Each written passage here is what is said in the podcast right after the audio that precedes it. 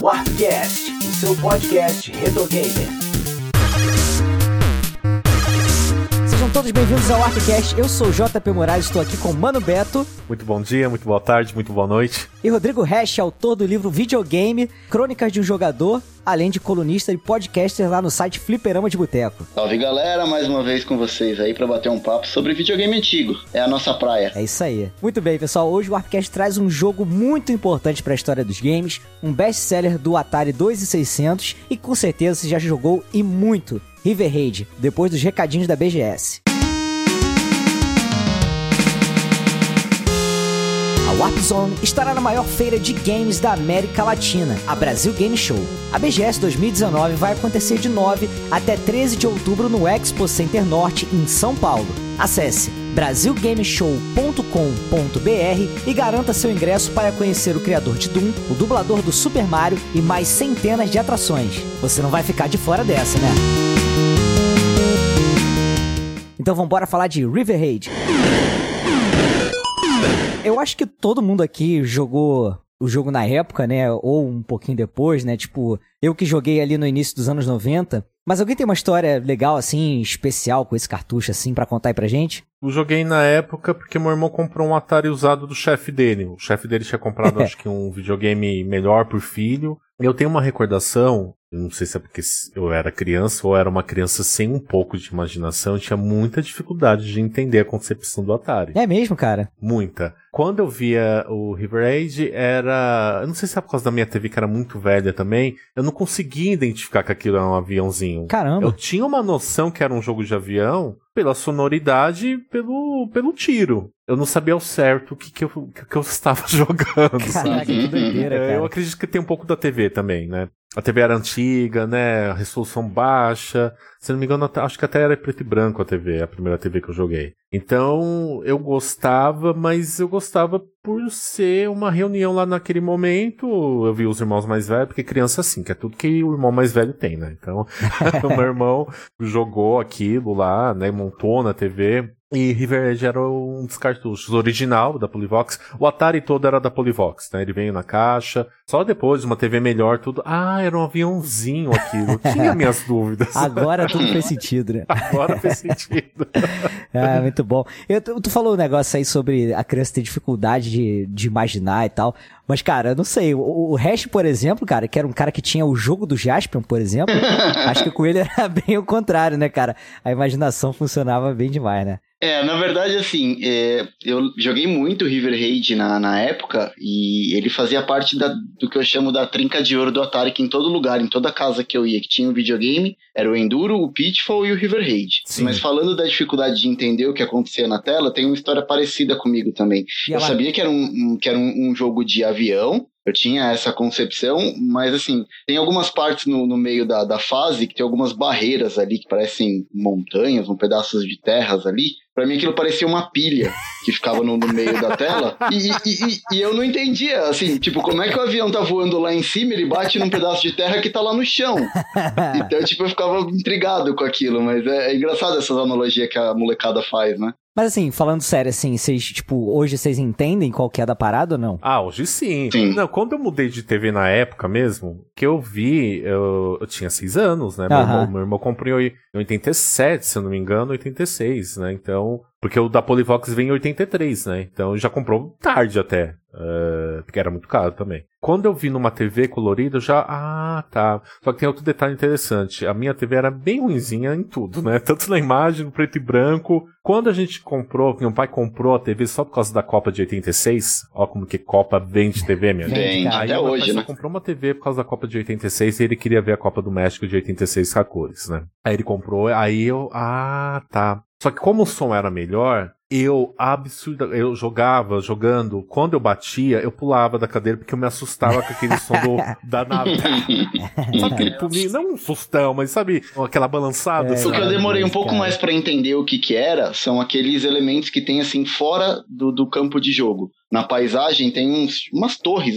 Hoje eu sei que são torres de, de aeroporto de controle, mas na época não, aquilo não fazia sentido para mim, aqueles pedestais que ficavam do lado de fora do, da área de, de jogo ali, meio que como enfeite do cenário. Uhum. Eu demorei um pouco mais para entender que aquilo era uma torre de, de controle de um aeroporto. Nossa, fica, é muito tranquilizador ouvir isso de outra pessoa, porque em outras rodas de amigos eu sou o único que não entendia Atari, né? Tipo, eu questionei se alguém da minha época entendeu logo que jogou Adventure, que para mim aquilo era um pato, né? Eu, nunca que na minha imaginação ia imaginar uh, que aquilo era um dragão. A pessoa, não, imagina, só você que não viu um dragão lá. Aí eu falar, pô, será que saiu mesmo, cara? E, e, no Adventure o dragão é o que é o mais bem desenhado, né? Se você contar o jogador que é o quadrado e a espada que parece uma seta, o dragão tá perfeito. Pra gente começar a falar efetivamente sobre o River Raid, eu acho que a gente tem que voltar um pouquinho mais ainda no tempo e falar sobre a Activision. A gente já falou até um pouquinho sobre isso no Warpcast 24, que foi sobre o David Crane, mas acho que vale a pena a gente lembrar um pouquinho do que aconteceu na época, né? Mas se você quiser se aprofundar um pouquinho mais, ouvinte, dá um pulinho lá e ouça o episódio completo. Mas tudo começou ali com a saída de alguns programadores, né, que trabalhavam desenvolvendo jogos para Atari, e eles estavam bem insatisfeitos com várias coisas, entre elas o fato de os programadores não terem o devido reconhecimento pelos seus feitos, né? Aí eles não recebiam nem créditos no jogo, na caixa e tal. E aí esse grupo acabou fundando o que pode ser considerado ali a primeira first party da história, né? Que foi a, a Activision. Dali saíram diversos jogos de sucesso, né? Como o Pitfall e o Enduro. E a Activision era muito reconhecida pela qualidade dos jogos que eles fizeram naquela geração, né? Muito. Foi uma geração, e é uma geração, até pelas labels, né? As caixas. Eu acho de uma forma geral, até em outros jogos da Atari, as caixas são muito uh, bonitas até. Eu acho que até elas têm muito detalhe para vender isso que eu tinha dificuldade. Eu acredito que eu não era o único. Só que da Activision tinha um diferencial com aquele arco-íris, né? Então, uhum. Enduro com a. Tinha uma identidade visual, né? Sim, sim. Com a trilha colorida, né? Do arco-íris, o Pitfall, uh, o, River, o River Age também, né? O avião. É, não tem como, é intrínseco, né? Tanto o Atari quanto a Activision, assim. Eu acho muito legal. Boa parte do sucesso da Atari, na verdade, aconteceu por conta da Activision, porque os ah, melhores sim. jogos que a gente teve pro console saiu aí dessa, da, da criação da, da Activision. Uhum. Tanto que esses consoles que a gente tem hoje saindo, esses retrôs, os flashbacks, normalmente não vem jogos da Activision por conta de, de licença mesmo, vem os jogos da própria Atari. Sim, só agora no Atari Flashback 9 que começaram a aparecer os jogos da Activision, né? E aí você pega, não, não tem clássicos, né? Uh, um ou outro jogo que sai ali, que o pessoal consegue fazer o licenciamento, mas se você pegar best sellers aí, os, os melhores jogos top, sei lá, 10, top 15 de jogos, com certeza mais da metade, ou quase 80% é tudo da Activision. Sim, com certeza, cara. O, o Mano Beto falou aí sobre as artes das caixas e tal, mas eu tenho uma crítica a fazer com a caixa do, do River Raid, cara. Porque nem o ilustrador entendeu o jogo, né? Vamos ser sinceros aqui. Porque ele botou a margem do rio no mesmo nível do rio, cara. Então, tipo, por que você bateria? Saca? O lance é que você tá, tipo, dentro de um canyon, né? Exato. E aí tem um rio lá embaixo, e se você vai pro lado, você bate na lateral. E é por isso que você tem que explodir a, a ponte para você conseguir passar e tal. E o cara botou tudo, tipo, plano, sabe? Eu acho muito engraçado isso. É verdade. A arte da capa ficou muito mais parecida com o jogo do, do Zaxxon, né? Uhum. Do que com o River Raid em si. Mas, pra gente começar a falar do River Raid, ainda tem que falar de mais uma pessoa muito importante que foi a responsável por programar o jogo, que foi a Carol Shaw. A Carol, ela nasceu em 1955 na Califórnia e ela teve um primeiro contato ali com jogos eletrônicos nos arcades, se encantou com aquilo. E como ela sempre foi muito boa em matemática, ela acabou se graduando em ciência da computação e pouco tempo depois de formada, ela foi contratada pela Atari e começou a produzir os seus primeiros jogos lá pro Atari 2600, né? Eu acho que antes do River Raid ela chegou a trabalhar e ela lançou aquele de damas do Atari que chama Video Checker, se eu não me engano. Isso, exatamente. Ela conseguiu lançar quatro títulos aqui naquela época, né? O 3D Tic Tac Toe. Que é de 78, né? Isso. Otelo, também 78. Video Checkers, foi de 1980. E ela também participou do Super Breakout, numa parceria com Nick Turner, em 1981. Tem o Polo também, né? Que é uma história interessante que ela chegou a fazer, só que ele não chegou a ser lançado, se eu não me engano, que era para promover a marca uh, Ralph Lauren. Ah, então ah, é? a ideia é a ideia era ter videogames nesses centros, né, de departamento, né, para promover o polo, né, porque a marca da Ralph Lauren é o cara jogando polo, né? Mas o polo, uhum. per, a polo pertence a Ralph Lauren, cara? Não, era um jogo de polo para promover a marca Ralph ah, Lauren. Tá. Mas uh, tem, tem uma, não é uma submarca, mas tem uma linha da Ralph Lauren que é a Polo Sport, né? Sim, ah, sim. tá. Aí só que não chegou a ser lançado, né? Mas uhum. ela chegou a fazer e eu achei usado pra época, né? Você vê como que o videogame era uma moda na época, né? Uma grande marca de luxo, de moda de luxo, consumo de luxo. Não, peraí, vamos fazer um produto assim e a gente coloca na nossa, mas não chegou a ser concretizado. Em 78 os caras lançaram um Advergame, impressionante, né? lançaram é. não, quase lançaram, né? Quase. quase lançaram, quase lançaram.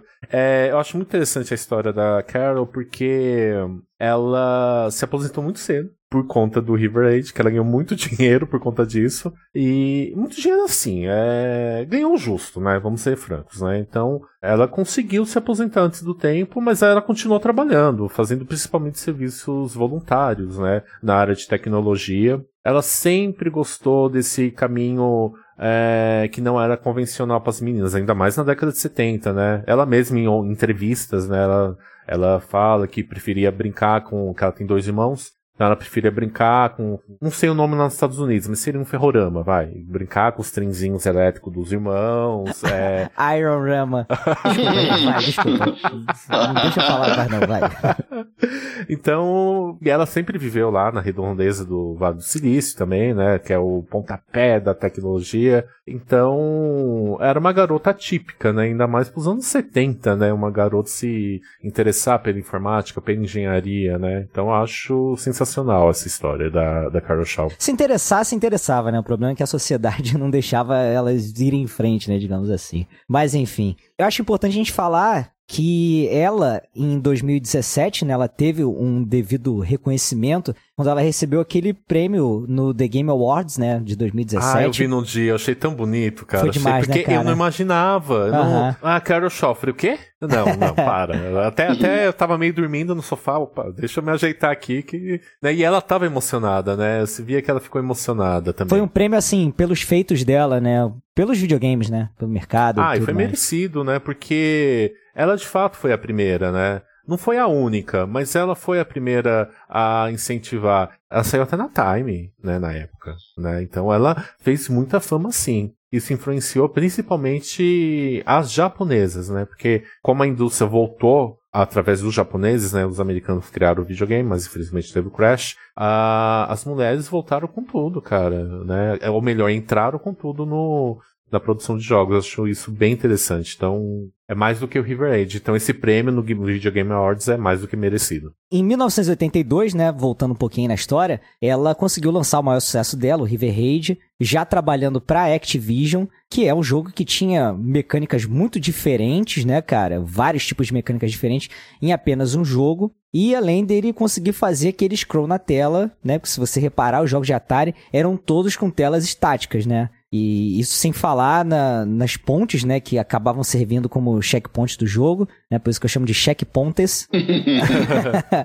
Mas é, é, você morria e, e, voltava ali das pontes que você tinha explodido, né, cara? Então isso é importante, ainda mais num jogo que não era dividido em fases, né? Ele era, entre aspas, infinito. Eu acho isso incrível. Lógico que a gente dá valor depois de velho porque a gente não entende, mas é sensacional. Essa sacada da, da de rolar a tela, é, para mim foi o, o, o, disruptor, foi, foi a grande sacada. Uhum. Porque como a gente falou, o Atari ele tinha muito bem definido, né? Tela 1, tela 2, mesmo o Pitfall, que ele funciona com, com várias telas interligadas entre si, mas é você vê uma tela de cada vez na, na, na, na tua TV, né? Você sim, não tem aquela rolagem passando em loop infinito como tem no River Raid. Isso é, é sensacional. Gente, vamos passar pro gameplay então. Ele é um jogo de nave, né, que usa aquele tiro vertical para poder explodir tudo que tiver ali no rio na frente. E, e, o objetivo é meio que esse, né, cara? Você conseguir ir o mais longe possível e marcar lá a pontuaçãozinha máxima do jogo, né? Sim, sim. E ele também foi inspirado no Skybro, né, da Konami, lançado em 81. Né? A própria Carol Shaw falou que aí se inspirou nele, né? Quando pediram um jogo de ação para ela, eu acho,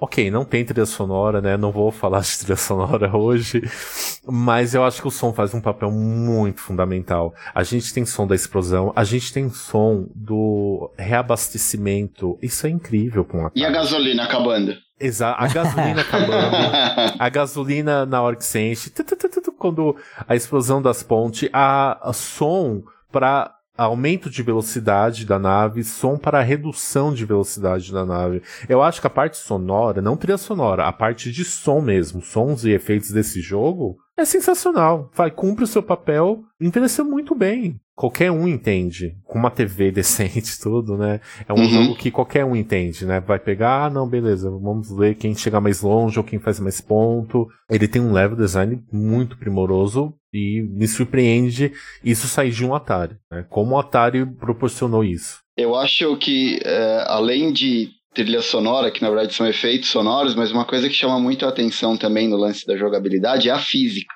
Porque é um dos poucos jogos do Atari que eu não consigo jogar nos controles que a gente tem hoje em dia. Porque você precisa do manche do Atari para jogar. Porque você tem o lance de inércia. O, o, o avião ele não vai da velocidade mínima para a velocidade máxima no mesmo tempo que você pressiona. Então ele tem um tempo de aceleração. E a mesma coisa você tem que segurar o manche para baixo para você não ir para frente que nem um desesperado. Então você tem que ficar meio que dosando ali na alavanca do controle, como se fosse um manche mesmo de, de, de um helicóptero, de um avião, enfim. Então eu não consigo me adaptar jogando no analógico dos controles que a gente tem hoje ou mesmo no D-pad. É muito difícil. É um Uhum. jogo que eu adoro, mas eu gosto de jogar ele se for no controle do Atari. Nos controles de hoje a gente não consegue porque eles não são capazes de rodar a física do jeito que deveria. Ou ele vai muito rápido, ou ele simplesmente não funciona. E esse controle de velocidade, né? A gente costuma falar muito sobre a evolução de ter o scroll e tal, mas isso também é uma baita evolução, né? Porque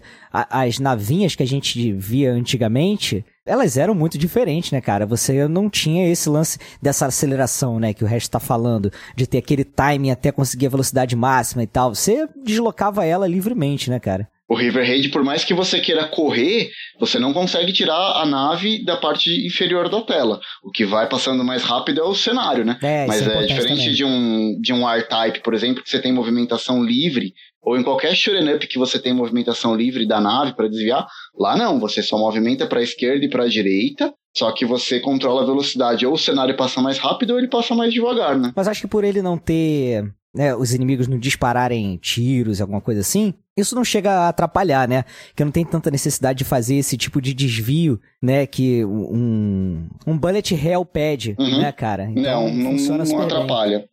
O que você só precisa tomar cuidado é são que tem, você tem alguns inimigos dura, durante o jogo, né? Você tem aquele porta-aviões que é o maior, você tem os helicópteros.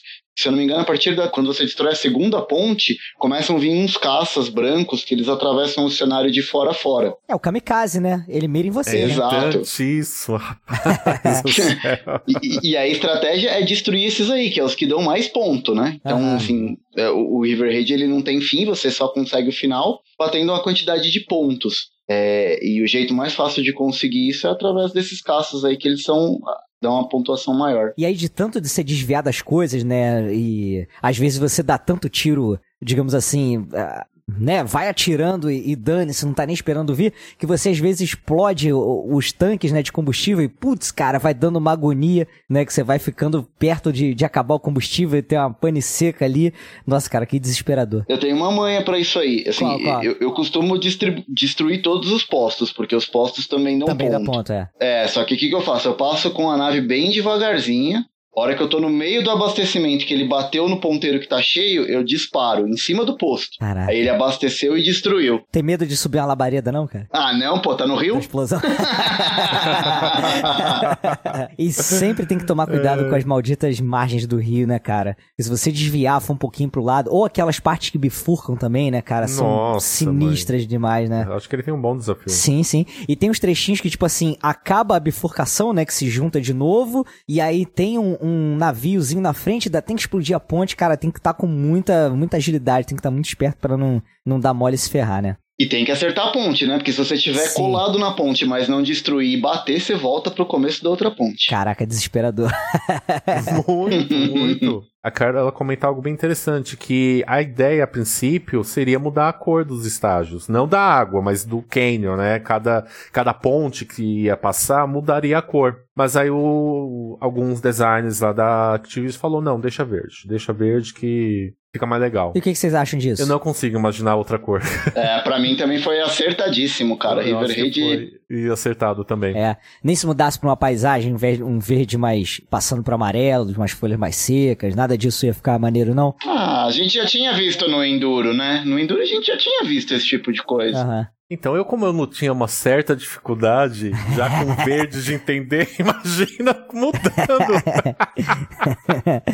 Ficou avermelhado. não Caraca, tem lava aqui do lado agora.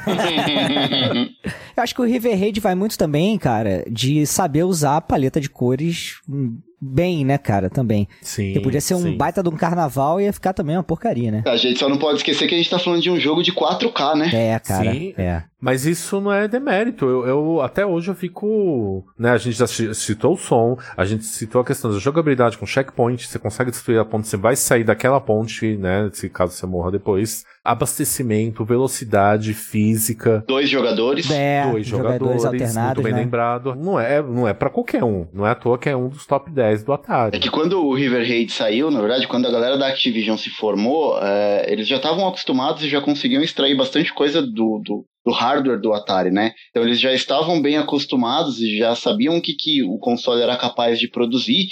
E esses jogos eles já saíram quando a galera já estava tirando leite de pedra, né? Então eles conseguiam. O, Pitfall é outro exemplo desse. É, então a galera que foi pra Activision eles eram muito bons também por já conhecer a estrutura do Atari e já saber o que, que o console era capaz de reproduzir na tela ali e quais eram as manhas para colocar tudo isso num jogo de, de, de só 4K, né? Ou driblar, né, cara, a- as limitações do console. Você citou o caso do Pitfall, né, cara? E no Pitfall, o David Crane, ele dividiu a tela em vários pedaços diferentes, Uhum. né? E através de um algoritmo, ele vai combinando aquilo. E aí você não precisa fazer, é, sei lá, a, a quantidade de telas que tem o Pitfall. Entendeu? Você vai só juntando os elementos. Você não gera, é uma equação matemática. Exatamente. E aí eu acho que vai muito disso também, né, cara? Entender ali o, o funcionamento, a programação do, do console e saber se aproveitar, né, cara? Isso, é esse é o ponto. Aí que é o famoso design, né? Por mais que seja uma programação, né? A Carol Shore é uma programadora, mas ela tinha que ter uma noção, né, de design, né? Nem existia esse termo na época, mas de level design, né? Como conceber uma jogabilidade ousada até então, né? Ela falou na entrevista que ela tem a versão preliminar que era mais psicodélica, né? Tipo, cada destruição Porra, de ponte ia ter uma outra cor. É, deve valer pouco isso, hein?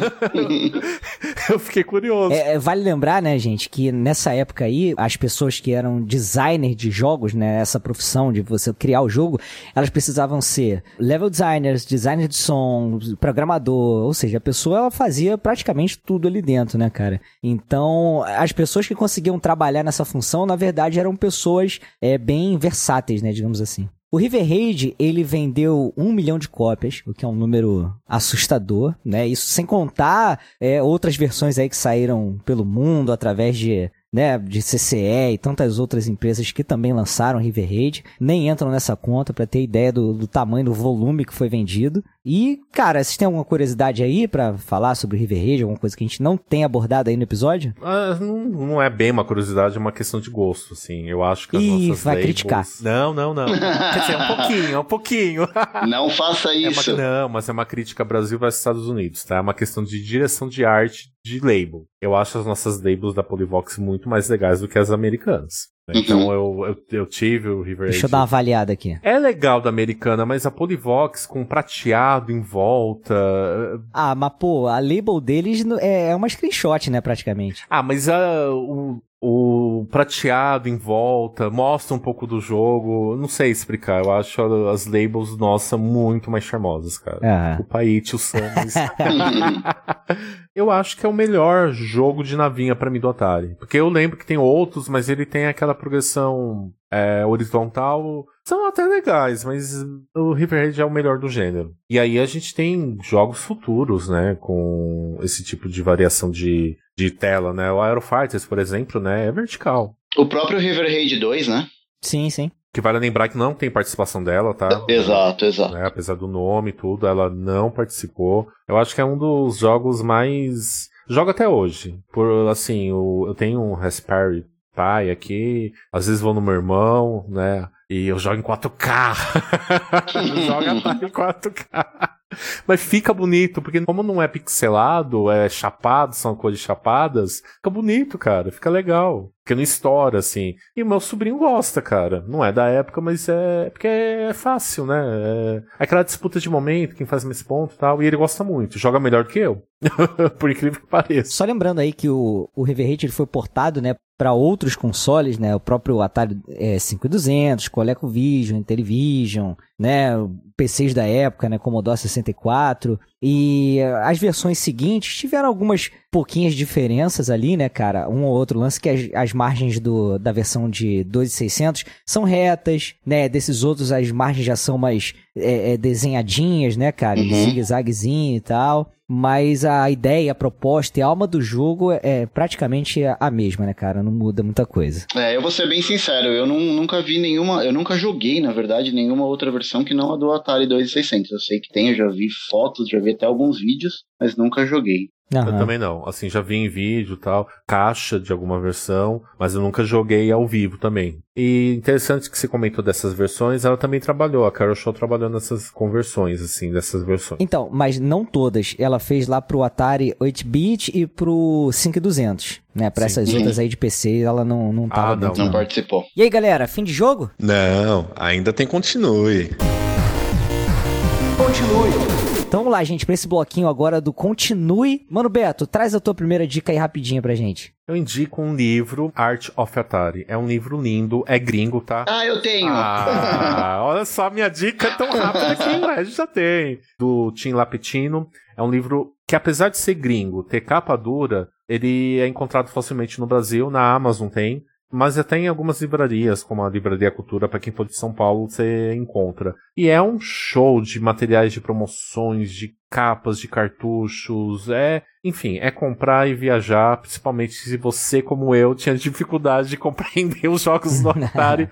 Essas capas vão ajudar você a ter uma outra visão dos jogos. É lindo mesmo. E para quem acha que o Mario apareceu só no Nintendinho ou no arcade, tinha o joguinho do Mario Bros pro Atari. E nesse livro tem uma arte bem bonita da capa do cartucho. Vale muito a pena. Esse livro é muito bacana. A minha dica é joga em GTA V, porque GTA V você tem que jogar. E porque tem uma missão lá com o Trevor, eu não me lembro se ela é side quest, mas ela é baseada em River Raid, né? Você tá no aviãozinho ah, ali, na tá parte brincando. do Canyon, tem que destruir lá o, o, as pontes e tal. E é com certeza. Mesmo? É, com certeza uhum. foi uma, uma inspiração ali. E vale Caramba. como um remake, né, cara? De qualquer forma, então, para quem quer jogar. Eu não sabia, que legal. Rest, tem alguma aí? Bom, eu vou no campo dos jogos, já que a gente tava falando de jogo de avião, eu vou, vou recomendar um jogo que eu gostava muito do NES, do Nintendinho, que é o Top Gun 2. É, ele é um jogo que você. Ele lembra um pouco o Afterburner, mas você tem a visão de dentro do cockpit. E além de destruir os aviões, você tem algumas. Quando você termina a missão, você tem que pousar no porta-aviões. Ele vai te dando as instruções se você está indo muito rápido, muito devagar, se você tem que ir mais para a esquerda, para a direita, subir, descer. Cara, é bem legal. É um jogo bem divertido, baseado em filme do Top Gun e vale muito a pena conhecer para o Nintendinho. Muito bom. Então é isso, né, gente? Vamos fechando aqui mais esse episódio maravilhoso. Eu queria agradecer muito a presença aqui do Rodrigo Hash. Cara, obrigado demais. Fala um pouquinho aí do teu trabalho lá no Fliperama de Boteco e do livro também, né, cara? Pô, obrigado pelo espaço. Um prazerzão gravar com vocês de novo. Sabem que eu não recuso convite nenhum. Bom, eu tô lá no Fliperama de Boteco, eu participo das gravações com o pessoal lá do podcast, eu escrevo crônicas pro site, faço alguns reviews também que saem lá no nosso site, que é fliperamadeboteco.com. E recentemente eu tô com um, um financiamento coletivo de um livro dessas crônicas que a gente faz lá no Fliperama. A gente juntou um material, pegou material inédito, o livro já está escrito, JP, nosso grande parceiro, fez o prefácio e a gente agora está uh, ah, em vias de preparar o arquivo para mandar para a gráfica. O financiamento coletivo está no ar, está lá no Catarse, o JP vai deixar o link é, na postagem, a gente já está com o financiamento mais de 100% atingido. Foi um sucesso, né, Hash? Porra, em cinco dias, né, cara? Foi. Bateu 100%. Que legal. E agora são as metas extras, né? Porque o financiamento, ele é elástico, né? Exato. Ele é, ele é um modelo flex, então a gente já bateu a meta. Com cinco dias de financiamento, a gente já tinha batido a 100%. Agora a gente está em busca das metas estendidas para mandar brinde para os apoiadores. O financiamento vai ficar no ar até o dia 28 de outubro, mas corre lá para garantir a cópia, para dar uma força pro nosso trabalho. Eu tenho certeza que vocês vão gostar do material. Com certeza, cara. É um livro que faz a gente viajar no tempo, se identificar com as histórias, entendeu? Quem ouviu esse episódio aqui hoje sobre o River Raid, sobre Atari, pô, sentiu aquela saudade, cara, você vai encontrar muita história lá sobre o Atari, Master System, Super Nintendo, Fliperama, cara, o livro tá sensacional. Cara, é uma viagem no tempo, são 30 anos de história aí de jogando videogame, tem bastante coisa engraçada e curiosa para contar aí no livro. Muito bom. Então é isso, gente. Não esquece de deixar aí nos comentários orpcast.com.br o que, que vocês acharam desse episódio, sugestões. Visitem lá o, o Fliperama de Boteco, o site lá do, do livro Videogame Crônicas de um Jogador. Participem, ajudem lá, né? Tem é, é, valores mais baixos, começa com 10 reais, né, Hash? Então qualquer um pode ajudar, pode participar. E lembrando que a Warp Zone estará na BGS esse ano, teremos um stand lá, então passa lá para poder dar um abraço na gente, poder trocar uma ideia. Um abraço, gente. Então até semana que vem. Valeu, gente. Tchau.